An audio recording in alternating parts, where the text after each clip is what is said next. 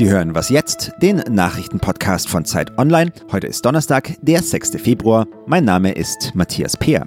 Wir sprechen heute über eine deutsche Solidaritätskampagne für Julian Assange und natürlich auch über den neuen Ministerpräsidenten in Thüringen. Und um den geht es jetzt auch in den Nachrichten. Der stellvertretende FDP-Chef Wolfgang Kubicki wehrt sich nach der Wahl seines Parteifreundes Thomas Kemmerich gegen Kritik. Er sagt in einem Interview mit der Passauer Neuen Presse, dass es keine Absprachen mit der AfD zur Wahl von Kemmerich zum Ministerpräsidenten in Thüringen gegeben hat. Den Vorwurf, dass die FDP die AfD mit der Wahl hoffähig gemacht hat, den hält er für falsch. Gleichzeitig bringt Kubicki aber auch Neuwahlen ins Spiel.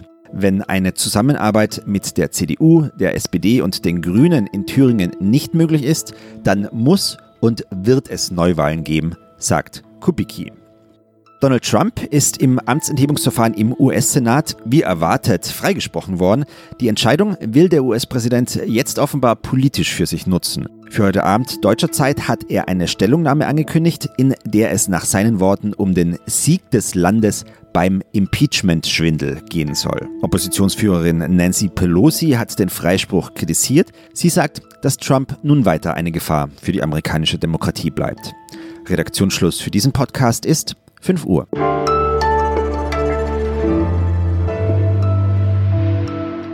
Hallo, schön, dass Sie was jetzt hören. Ich bin Munja Mayborg.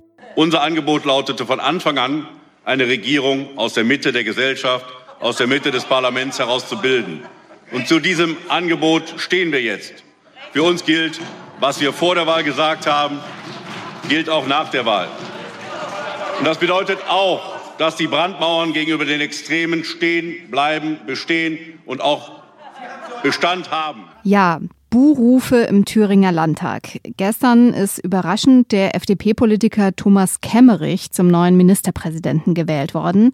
Im dritten Wahlgang kam Ramelow auf 44 Stimmen, Kemmerich auf 45. Er bekam in der geheimen Wahl offenbar die Stimmen von AfD und CDU. Darüber spreche ich jetzt mit Ferdinand Otto. Er ist Politikredakteur und vor Ort im Erfurter Landtag. Hallo Ferdinand. Hallo. Die FDP ist ja im Oktober bei der Wahl äh, nur mit Ach und Krach überhaupt in den Landtag gekommen, mit fünf Prozent. Wie kann jetzt ein Vertreter der kleinsten Fraktionen ohne Regierungsprogramm und ohne Koalition überhaupt regieren? Ja, also da fehlen hier ehrlich gesagt gerade allen Beteiligten so ein bisschen die, die Fantasien dafür, wie das gelingen soll. Also die CDU sagt, naja, die FDP soll mal machen und die FDP wirkte ehrlich gesagt nach dieser Wahl auch erstmal ziemlich äh, erschrocken, was da, was da jetzt eigentlich passiert ist.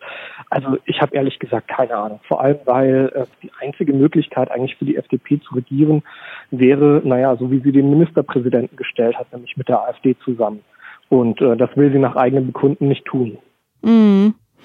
Genau, es gibt ja jetzt viel Kritik an der FDP ähm, und an dieser Wahl, die ja mithilfe der AfD und in Thüringen heißt das ja mit Leuten wie Björn Höcke passiert ist. Ist diese Kritik aus deiner Sicht berechtigt?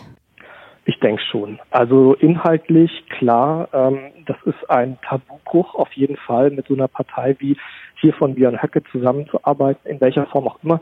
Aber auch taktisch und strategisch hat man sich da einfach vollkommen verzockt. Also man ist da sehenden Auges wirklich reingelaufen in diese Situation. Man wusste ja, dass äh, Björn Höcke und, und die Seinen da wirklich einfach nur destruktiv im Landtag sein werden und alles daran setzen werden, irgendwie die anderen Parteien vorzuführen. Also ich schätze mal, dieses Szenario, das hätte man wirklich einpreisen können, dass es so weit kommt, hat man aber nicht getan. Dann waren plötzlich alle ganz erschrocken, dass es dann doch so weit gekommen ist. Also das zeigt schon, okay, da ist irgendwie was nicht ganz rund gelaufen. Das hätte so nicht passieren dürfen. Die FDP hat ja nur fünf Sitze im Landtag. Die AfD hat 22, einen mehr als die CDU. Kann man also sagen, es ist ein heimlicher AfD-Ministerpräsident? Es ist auf jeden Fall ein, ein Ministerpräsident von, von Gnaden der AfD. Ich denke mal, ob er ein heimlicher AfD-Ministerpräsident sein wird, das wird sich jetzt in den nächsten Wochen und Monaten rauskristallisieren, wird sich zeigen, ähm, wie der sich vorstellt zu regieren. Wird er mit Mehrheiten der AfD regieren, dann äh, kann man auf jeden Fall sagen, dann, dann sitzt da Björn Höcke, ob direkt oder indirekt mit am Kabinettstisch.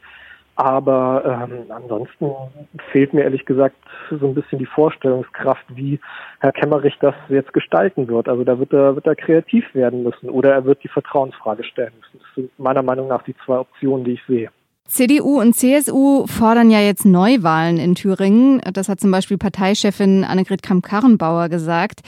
Waren die jetzt wirklich überrascht von diesem Ergebnis? Ich glaube schon. Ich glaube, die sind da aus allen Wolken gefallen. Das äh, zeigt sich auch daran, dass das Statement sehr, sehr lange hat auf sich warten lassen. Über drei Stunden, dreieinhalb Stunden, bis Paul Ziemiak vor die Presse getreten ist in Berlin. Das geht normalerweise flugs. Nach einer irgendeiner Wahlentscheidung hat man in der Regel nach, nach zehn Minuten ein vorbereitetes Statement in der Hand. Also ich glaube, die waren ehrlich betroffen und ähm, das ist ein Tabu eigentlich, was sie aufgestellt hatten, sowas mit der AfD zusammenzumachen, einen Ministerpräsidenten mit der AfD zusammenzuwählen. Da haben, glaube ich, aus der Bundes-CDU viele nicht damit gerechnet, dass die Landes-CDU wirklich so weit gehen würde und sich auf so eine Wette einlassen würde. Und das zeigt natürlich, da ist schon ein Graben, also zwischen der Spitze im Konrad-Adenauer-Haus und hier der Landesleitung. Ähm, ich glaube, da wird es ganz schön krachen noch in den kommenden Tagen. Mhm. Wären denn Neuwahlen eine gute Lösung? Ich glaube ehrlich gesagt, dass es fast die einzige vernünftige Lösung ist. Also man hat sich da ähm, in eine derartige politische Pattsituation im Parlament reinmanövriert. Ich kann mir nicht vorstellen, wie Herr Kemmerich, der wird jetzt ein paar Versuche zur Regierungsbildung vielleicht unternehmen. Die vermutlich werden alle scheitern. Er wird nicht mit Grünen und SPD, die wird er nicht äh, hinterm Ofen vorlocken können. Ich würde jetzt mal darauf wetten, dass es früher oder später äh, zu Neuwahlen kommen wird. Also dass das eine ganze Legislaturperiode hier hält, das äh, glaubt wirklich keiner. Danke dir. Danke.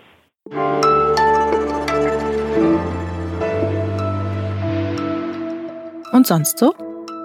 Mülltrennung ist lästig. Irgendwie weiß man ja doch nie so genau, was jetzt in welchen Eimer soll. Das kanadische Digitalunternehmen Intuitive AI will da Abhilfe schaffen. Und zwar mit einer künstlichen Intelligenz.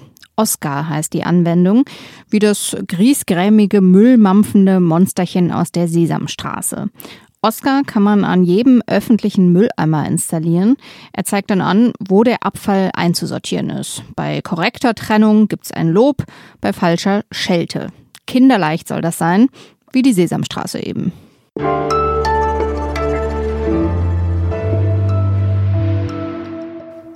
Seit April 2019 sitzt Wikileaks-Gründer Julian Assange ja in London im Gefängnis.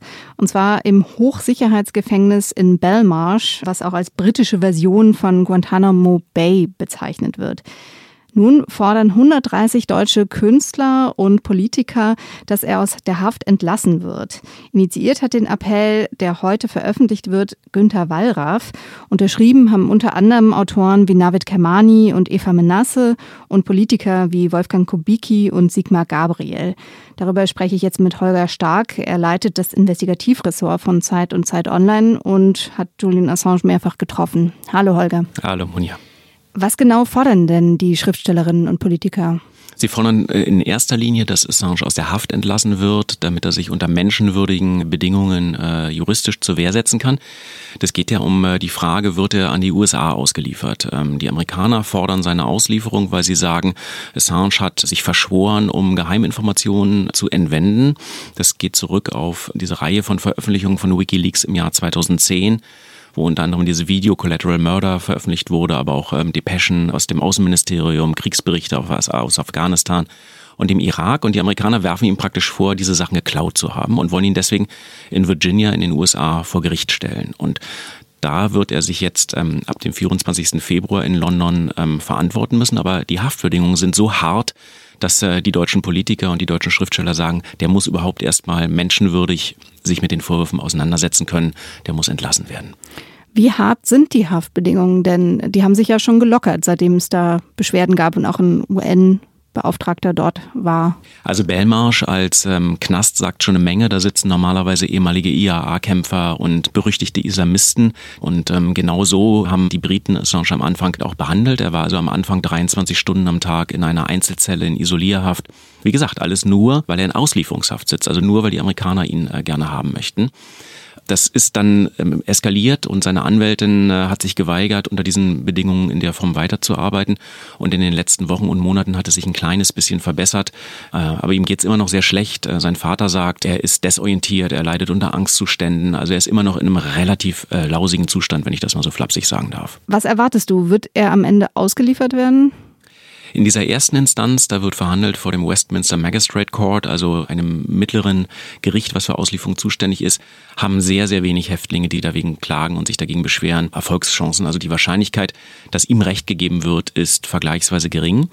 Dazu kommt noch, dass vor diesem Gericht nicht darüber ähm, verhandelt wird, welche Beweise auf dem Tisch liegen, sondern die Richterin im Prinzip nur anguckt, ob dieser Auslieferungsantrag der Amerikaner statthaft ist oder ob da möglicherweise eine reine politische Motivation dahinter steht. Und in diese Richtung werden Assange-Anwälte argumentieren. Ziemlich absehbar ist jetzt schon, dass es in eine nächste Instanz gehen wird. Es gibt ein höheres Gericht und darüber möglicherweise auch noch das Verfassungsgericht in London. Also die Causa wird, egal wer in dieser ersten Runde gewinnt, sehr, sehr wahrscheinlich in eine zweite Runde gehen. In den USA würden Assange ja lange Haftstrafen drohen, äh, 175 Jahre, glaube ich. Schießen Sie da nicht übers Ziel hinaus mit dieser Forderung? Na, es spricht schon vieles dafür, dass die äh, US-Regierung ein Exempel statuieren möchte. Ähm, er wird angeklagt nach dem sogenannten Espionage Act, also einem Gesetz, was 1917 im Ersten Weltkrieg ähm, gegen ausländische Spione erlassen worden ist. Ähm, das alleine sagt im Prinzip schon, Assange wurde wie ein ausländischer Spion betrachtet und nicht wie ein Publizist, der möglicherweise umstrittene, kritische, auch schmerzhafte Sachen publiziert hat.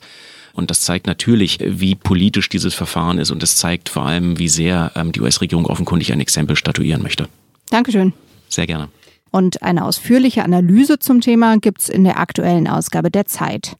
Das war's für heute bei Was Jetzt. Wir freuen uns wie immer über Ihre Post an wasjetzt.zeit.de. Ich bin Munja Maybock. Tschüss und einen schönen Tag.